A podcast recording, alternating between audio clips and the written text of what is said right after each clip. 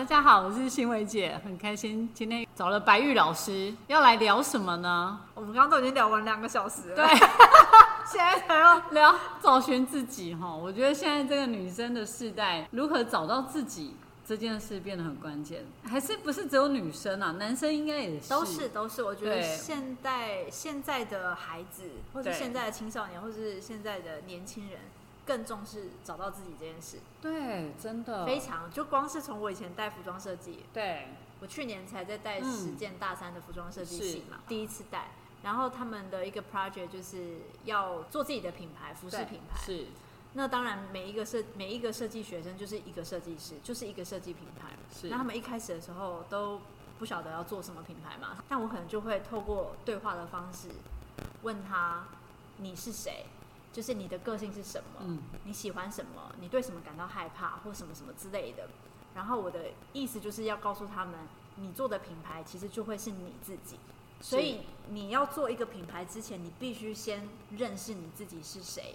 你然后你做的这个品牌就是一个最棒的你的一个样貌，然后你的粉丝或是你的顾客，基本上就是因为喜欢这样子的你，所以才会喜欢这个品牌。是，然后他希望穿上了你的衣服之后变得跟你一样，对所以就很有趣。就是有一些我其实我那班带的学生，算是蛮多学生是属于内向型人格，嗯比较害羞。嗯一开始他们可能跟我接触，可能第一学期来跟我接触的时候，很有几个学生是跟我说，他其实连怎么跟老师讨论这件事情，他都觉得他都觉得不会，然后很困难，他不知道怎么讲自己的 idea 或什么。但是可能我用这种比较就是比较偏朋友之间对话的方式，他就开始更愿意的去发现自己，而且其实原来安静的人也没有比较弱势，也没有不好，安静也是是一种特质。是，或者是说内向，或者是呃看不到自己，一开始可能看不到自己的光芒，但是其实自己是一个还是有一些很棒特质的。我希望他们去发掘这个东西，所以他们那时候各自发展出来的品牌都很有自己的人味。嗯，那我我觉得他们就是在这个很重要，大三的过程当中，在开创自己的这个品牌，其实是自我探索的一个过程。我就觉得设计是一个抽丝剥茧，开始慢慢的把自己的梳理开来啦，哈，你的人生的想法或者什么样的梳理开来。嗯，然后我都说设计老师很像算命老师，因为你要透过还是心理咨商师。呃都是啦，啊都是啊都是，算命我没有办法算到他的未来，可是我可以引导他的当下。对，哎讲的真好，这 slogan 要记着。笔记 笔记，对，就是他其实他透过他自己慢慢整理，我觉得这个年代，因为现在是一个呃你的肚皮有饱的年代，嗯在你肚皮饱的时候，你的心灵变得被特别重视。哦。所以我常常说，哎、我这个论述没有没有医学根据，但我个人认为啦，哈、嗯。就是我觉得你呃心里会生病，原因就是因为你肚皮没有饿，因为当你下一餐不晓得要吃什么的时候，你根本就顾不到你的心。是的，对，对所以所以一般我们就是肚皮有饱了，所以我们一直在挖掘新的状态，就像我个人一样哈。哦，对，对欣薇姐一直说她还找不到自我，对可是在我们旁人看来，说你你现在都已经这么做自我了，都已经这么做自我了，而且这么了解自己的天赋，怎么会找不到自我？对，还是找不到。哦就像我在跟我国中的小孩讲说，哎、那你到底要做什么？我后来自己想，我自己都不知道我要做什么，我怎么会问他他要做什么？其实就去体验就对了啊。对你心之所向，你想做什么，你就试着去做什么。对，重点是行动。对你，当你想要走到那条路，自然而然。所以我觉得《秘密》那本书很好，它里面有讲到说，当你要开到一个目的地的时候，你那时候天很黑，你怎么会知道你会开到那一条路？你也只看车灯眼前的那个路况而已，你根本就不晓得纽约在哪里。嗯，但是你自然而然就会开到纽约，嗯就是这样的一个状况。哎，真的，这倒是。所以像我们，像我不是有时候会在带学生做职业规划这一块吗？是可是其实人家当我们去听一些职业讲座的时候，好像前面的这个讲者他是我们的模范嘛，好像嗯他都很了解他未来的方向啊或什么的是。可是其实这是回头来看的。对其实很，你去听真的每一个讲者在分享他的职业，他都会说，其实他只是大概知道一个模糊的方向在那里，是他也不太确定下一步是什么，可是他就是先走了再说。，对，但是他大概知道他要往那边去，嗯，他知道一个方向，可是是不是很很清楚。对所以你说，如果真的要，就是叫谁来做一个哦很清楚的职业规划，你的什么 plan 是什么啊？这个这个是，除非是我们要申请学校，为了要写给学校看，对，不然其实这个没有。对，所以我觉得一个要如何找寻自己的这个课题，是一辈子的课题，一辈子的课题。因为当你人生不同，二十三十到我现在的40，对，你会有不同阶段要找寻的一个课题。没错，嗯太有共鸣感了。对，这个很有20 30趣都。完全对探索的东西，看的世界也不一样，嗯关注的东西也不一样。对，我也是还在探索自我啊。没关系，我们就会探索到眼睛闭起来的那 那一刻。刚刚不是有聊到算命的话题吗？我想到我二十几岁的时候，也有跟我妹去算命，是，然后那个算命老师也是人家介绍的。对，他的算法好像是比较偏向用星象，啊。就是你的生你出生的那个时间啊什么去对应一些星象，然后就算出你一生的流年这样子。嗯，那他就是说，比如说几年，民国几年到几年，可能是你二十几呃二十几岁到三十岁的时候那一段的时候的你是怎样。是，哦，然后可能三十一二岁到呃三十五岁是怎样。那里面就是一开始会先讲一个 general，就是你大概的命格跟方向是什么。是，然后里面就说到，我是一个舍弃自我，比较偏向帮助他人。那个句成语叫什么？舍我其谁吗？舍我其谁吗？呃，反正就是呢，我的一生帮助他人大于大于就是要求自己，或者是大于就是比较比较利他，对对对，就是一个利他人格。对，可是那时候二十几岁的我根本就不是什么利他人格，我就活在我自己的世界。我想说，哈，利他人格，我想说，这样蛮蛮后来当老不是我，师，这这我没有预期的哦。对我，那时候就二十几岁，然后去算命，它里面就说我是一个利他人格，然后呢，我一生帮助过的人就是非常非常的多，什么什么之类的。然后我是就是很聪慧嘛，喜欢学习怎么样的，好，然后比较适合做一些比较偏顾问、给予策略、嗯方向类型的对，引导的什么什么的。然后好，就这样听一听。然后呢，里面还说到贤妻良母，除了会相夫，还还会还会教子，非常热爱家庭的一个聪慧的女子。我说相夫教子，我二十几岁的时候，绝对是一个女强人为标杆的一个一个一个就是狮子狮子女的一个标准形象。然后以前就是一直觉得说我就是要当。什么？我就是要在企业里面往高层爬，我的野心很大，我企图心很大，我的舞台不是走台湾啊。是是，那时候他想说相夫教子，然后还什么贤妻良母，我说这这几个词绝对不会出现在我人生字典里啊。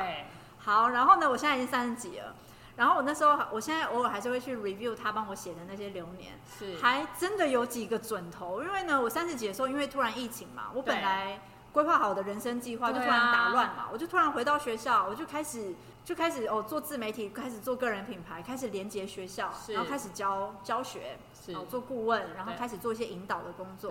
我觉得我好快乐哦，突然找到人生的志业。对，以前其实，在公司，不管你你你完成了多大的 project，做了达成了多少成就，就还是有一种空虚感，然后还是觉得没有找到人生的方向。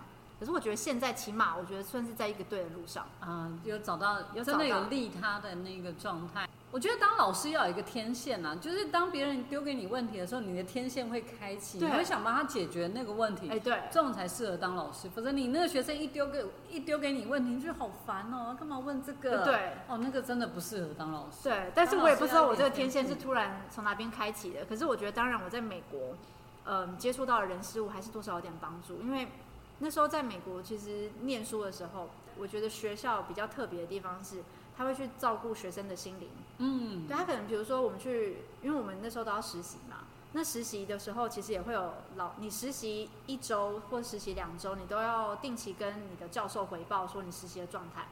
那他们也会给你一些教材，比如说你进去企业里面实习，他不是这种像台湾那种教的很古板，说什么你要跟人家有礼貌什么的，不是这种。他会教你怎么去判断你的主管的特质是什么，哦你的同事的特质是什么，是。然后这个心理就是先让你做一些心理测验，对然后你这样，你就会知道说，哦，如果我的老板是比较偏水型的人格，当然他们不是这种金木水火土，我，只是举例对，是哦，是这种比较 social 的，那他比较适合用什么样的对话方式去跟他沟通？哎、很棒哎、哦，然后你的你的主管如果是很 demanding 的，嗯那你要跟他怎么去去讲话？是然后你怎么去适应这些？然后你怎么去做一些沟通协调？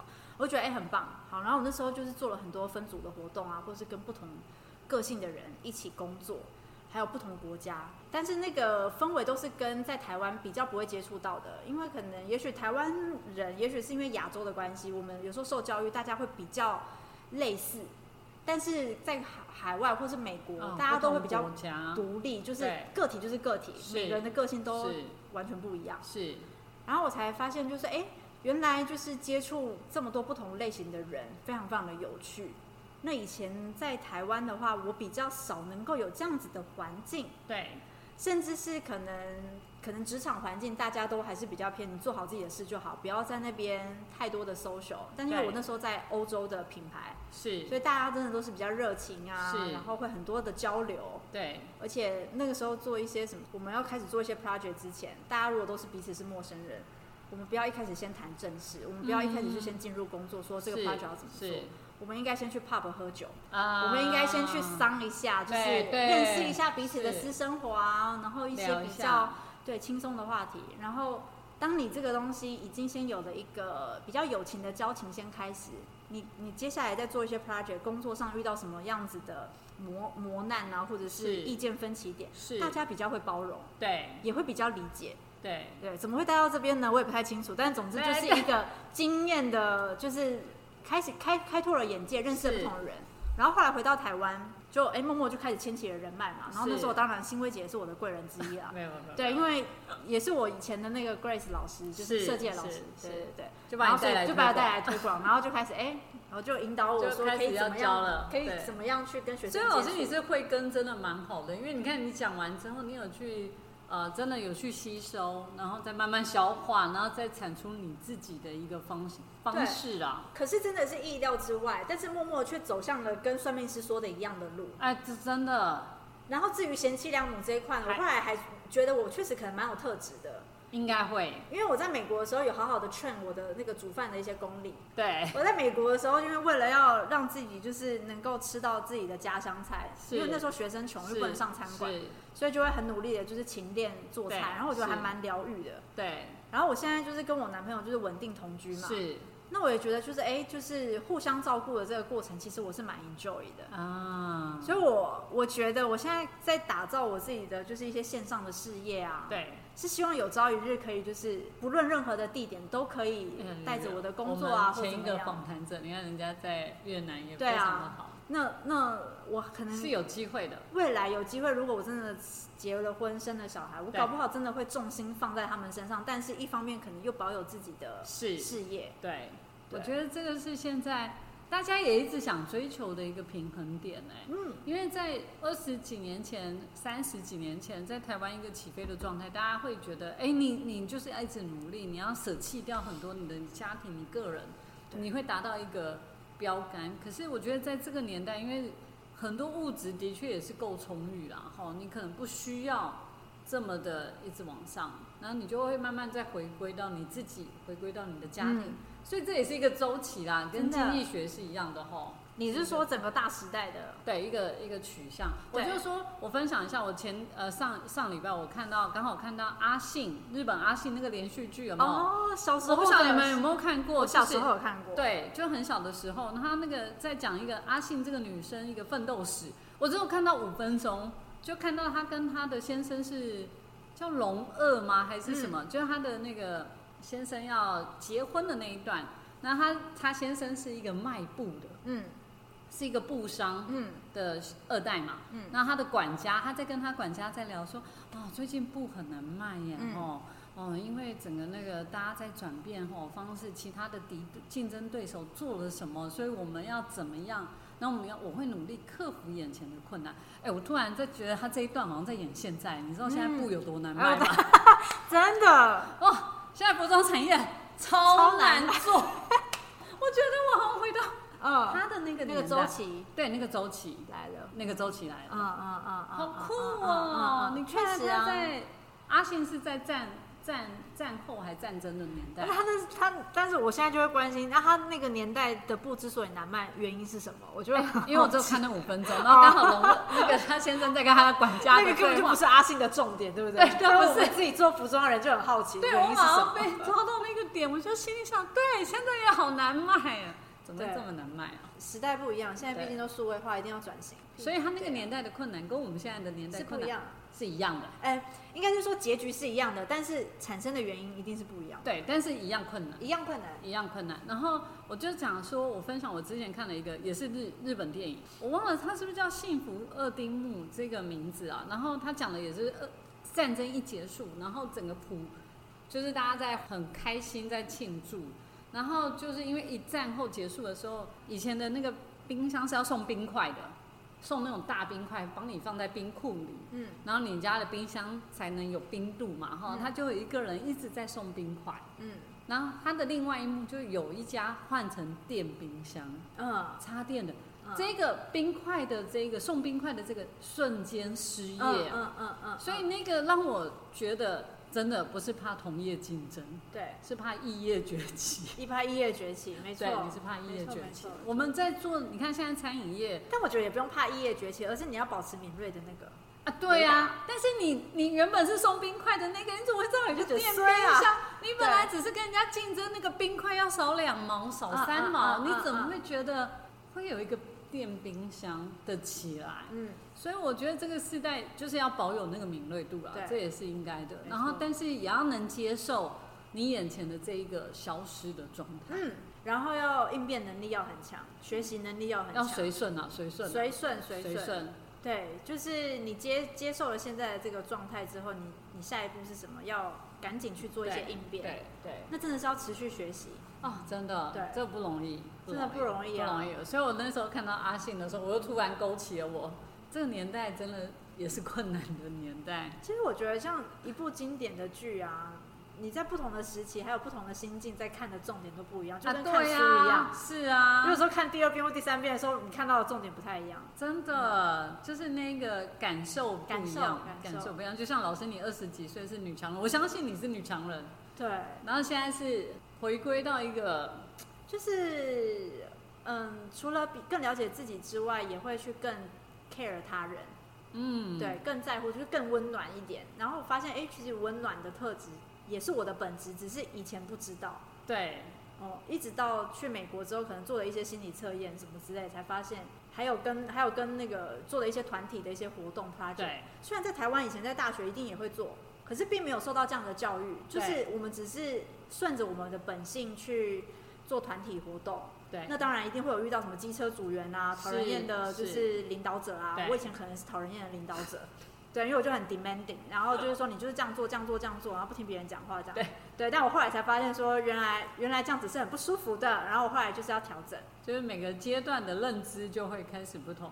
对，但我觉得真的就是，比如说看书吧，你看书，你在看这个觉得看书很关键。对，他在嗯分享一些他的人生经历，或者是一些比较有科学根据的观点，你就会突然去映映照到自己的一些经历。对，我是很常在公车上看书看到哭的人，就很神经病。哦真的很感性哎。我就就是三十岁之后变得很感性，就很神经病。对然后我就常常在公车上看的哭的一把鼻涕一把眼泪，然后别人想说这人是失恋还是怎样，可是我有时候看的书其实可能就纯粹只是作者在分享他某一段经历，嗯也不是什么多么感人的事情。是，但我就是会去连接到我过去的一些经历，然后我可能是因为喜悦而哭，又可能是因为真的很感动而哭，或者我也常常跟我男朋友分享书中的某一段话，讲着讲着我是嚎啕大哭。那里面可能是比如说讲到曾经那时候读过某一本书，它里面讲到就是哦，你人生遇到。一个愿意听你讲话的伴侣，哦，就他在他在描述一个好的伴侣大概是怎么样子的一个状态，是。然后我就突然觉得说，我现在的伴侣真的就是一个很好的伴侣，哦，好棒哦，然后想要分享给他听，好棒，对，然后我就开始在大哭，然后但我男朋友现在他已经很接受，就是你我会哭的我会情绪这样，对。但他也很可以 handle 是。我的这个就是是。突如其来的感性，对，对，然后那你们两个很搭哎，就很有趣，因为我就是急嘛，对。然后 expressive，对，他就是内敛，嗯。他可以收得住我的情绪，是，对，就比较所以他也可以，承接你的情绪啊，可以可以可以对，那很棒，很棒，，所以现阶段就是。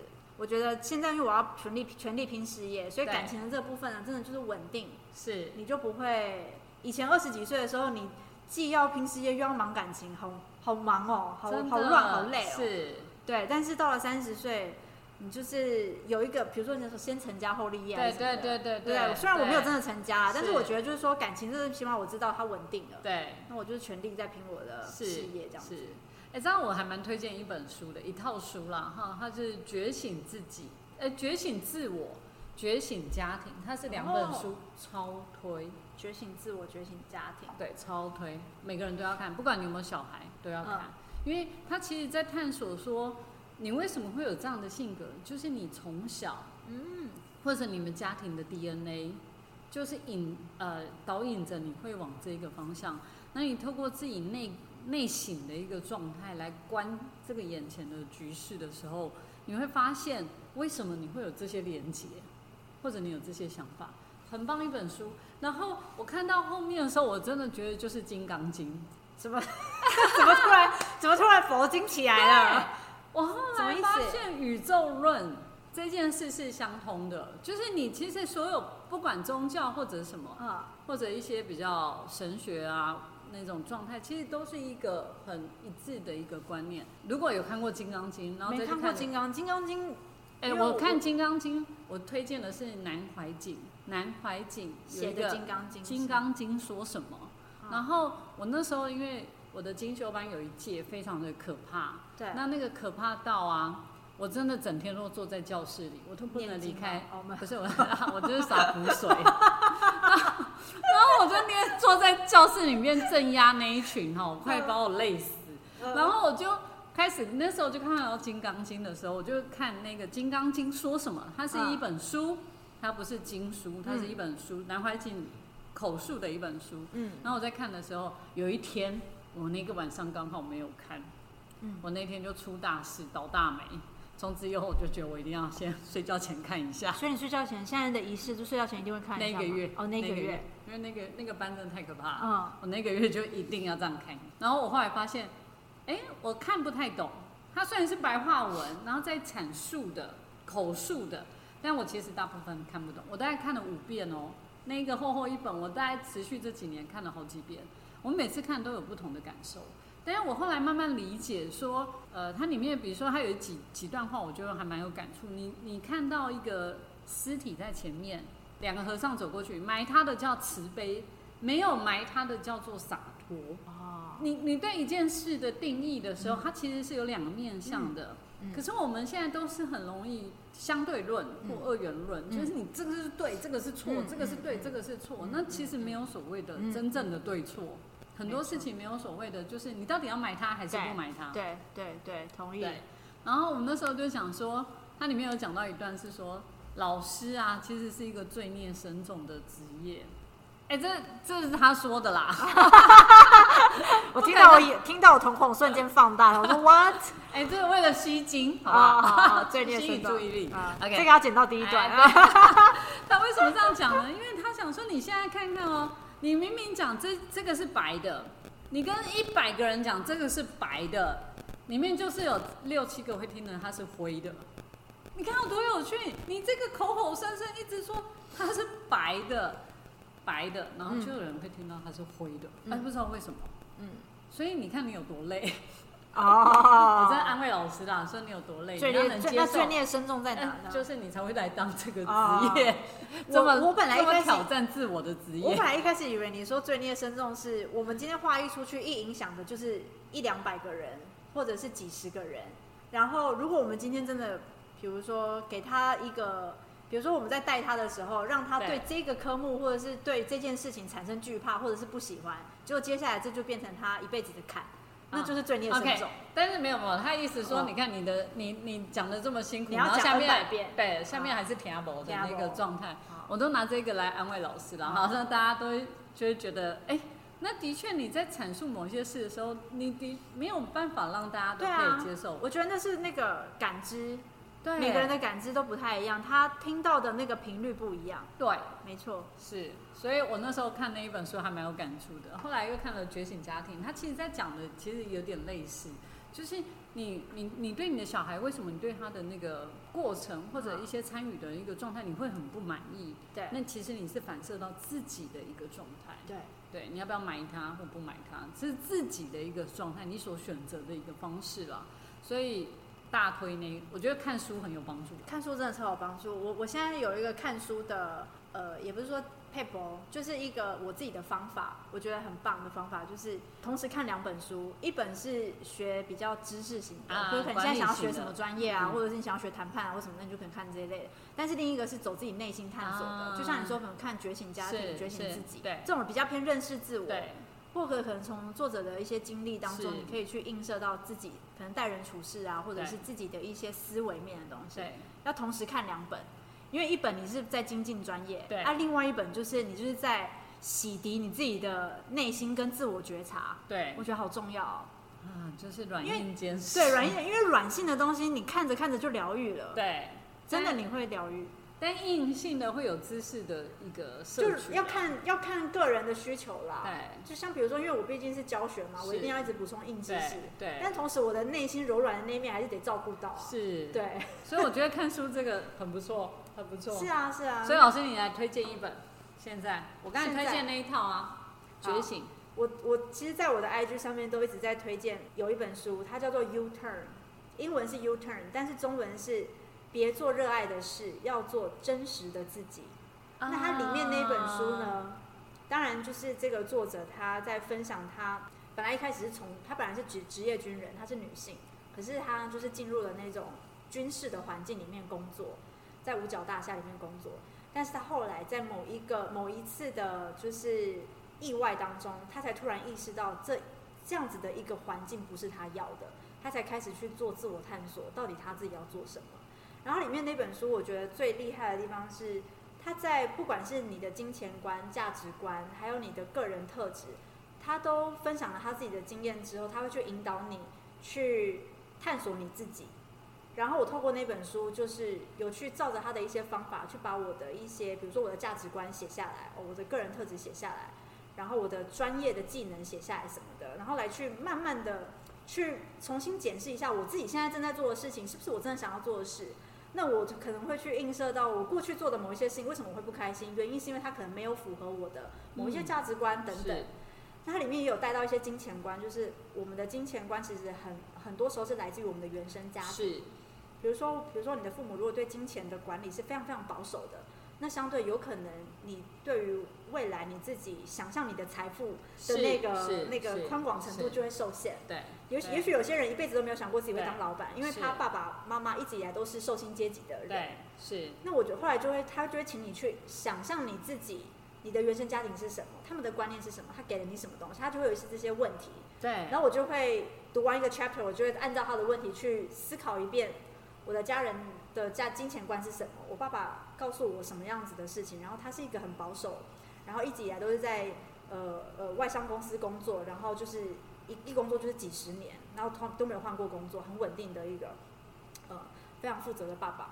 但对我而言，我还真的是去美国以前，我从来没有想过要创业。嗯，就在我在我一直以来的认知，真的是在企业里面工作，或者是嗯从企业跳跳转到企业，追求这个职业的升迁，好像是呃是就是就是就是这样，这就是一个我的选择，或者是人生的选择题就走这一题而已，没有其他的 B、C、D 选项，因为我的想象力可能会受到我原生家庭的受限，是，但是一直到我可能。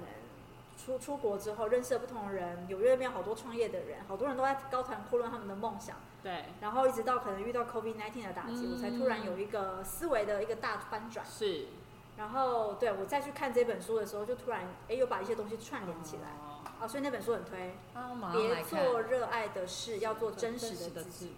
自，自己对对，找寻自我哈，找寻自我，因为很多时候我们会认为我们喜欢做什么事情，是，我们就要把它来当成我们的职业。对，但是其实你喜欢做，不代表你有那方面的天赋。对，你可以做着好玩，做着开心，做着舒服是，但是你不需要把它当成你的职业。你真正要做的职业是你的天赋所引导你做的那个职业。它里面还有列出一些不同的天赋，那你就可以去看着它的一些描述，去对，映照自己的天赋是什么。比如说我的天赋就是说话，对，但是如果像我以前做的工作，可能说话性质偏少的话，嗯，我再怎么努力，其实我都不会到那个，我都不会到那个点上。对，呃，你就不会出类拔萃，或者是 outstanding，你只会做到一个七十分，但是你很努力，可是你就是七十分。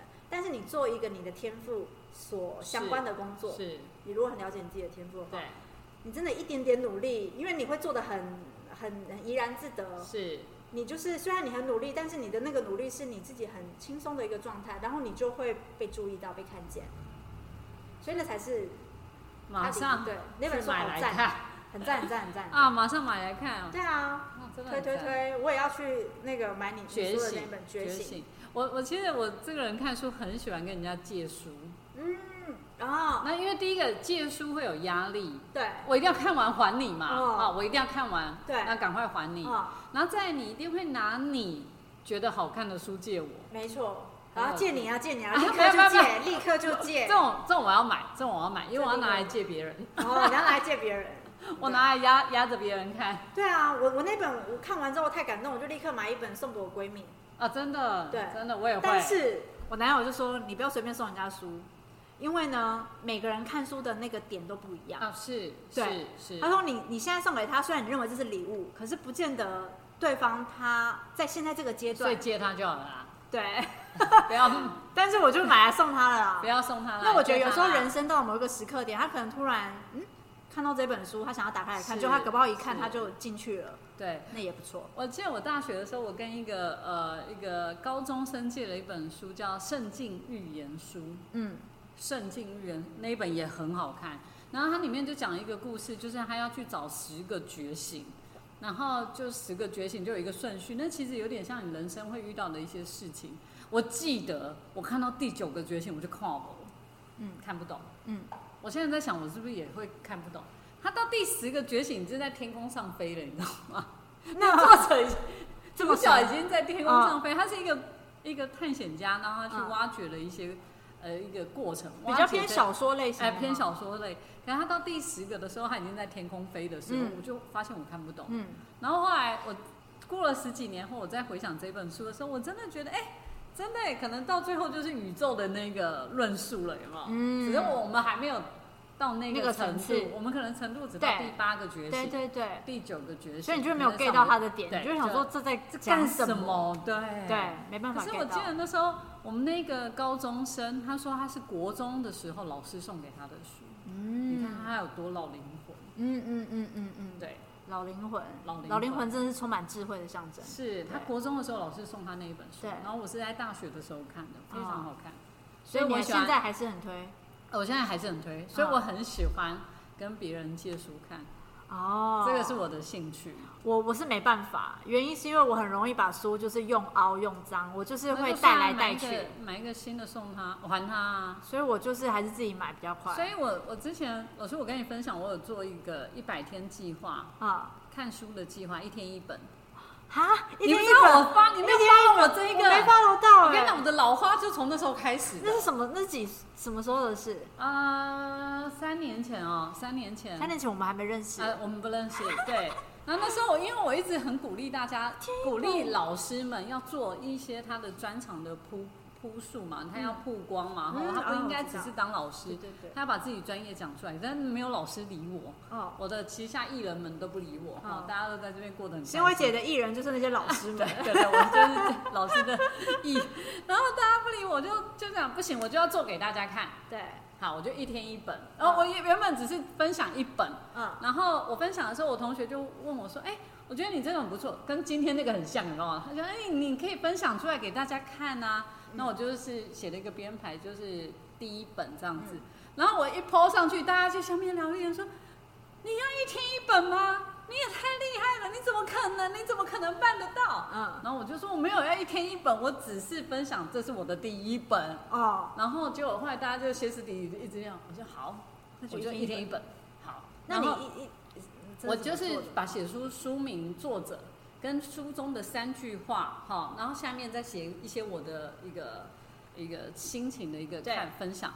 我前三十本的时候，我是拿我以前这辈子看过的书，我对只有看大概三十本，我这辈子看了三十本的书。当时的那辈子，对，我就心里想说，我就看了三十本，惨了，第三十一本没有书了，嗯我也看不了一天一本，一天一本是不可能的事情，嗯，因为你也看不完嘛。对，中间开始有人用绘本救我，绘本哦，用绘本嘛，就让你读绘本嘛，会有绘本的，有什么？图图居多，然后我发现我这样丢上去的时候，开始很多潜水的会来就来私讯我，然后他就会讲，哎、欣慰姐，我推荐这一系列的书给你看。嗯，我一看，有一个文青美少女推荐的书，对，图书馆我很认真，我都会去图书馆把它书，因为我想他那么认真推荐给我，我也要认真去看一下回馈给他嘛。对，我跟你讲，文青介绍的书不能看，因为看不懂。哎我懂了。刚才你讲的，对对对，你在那一，系列的因为有一些文学的东西。什么村上春树啊，哦，村上那真的是我大学的那个时代，因为我为了要有创意，是不是文青美少女推荐？我挑了一个最薄的一本《啊爱因斯坦的梦哈，》，我很勉强的打开来看，字非常的小，嗯，我也看不太清楚，我就只好跟他讲，哎、不好意思，我真的没有办法。嗯啊，第二个来了，又推荐了一系列的书，我说，我说美女，你是中文系的哈？他说老师你怎么知道我中文系的？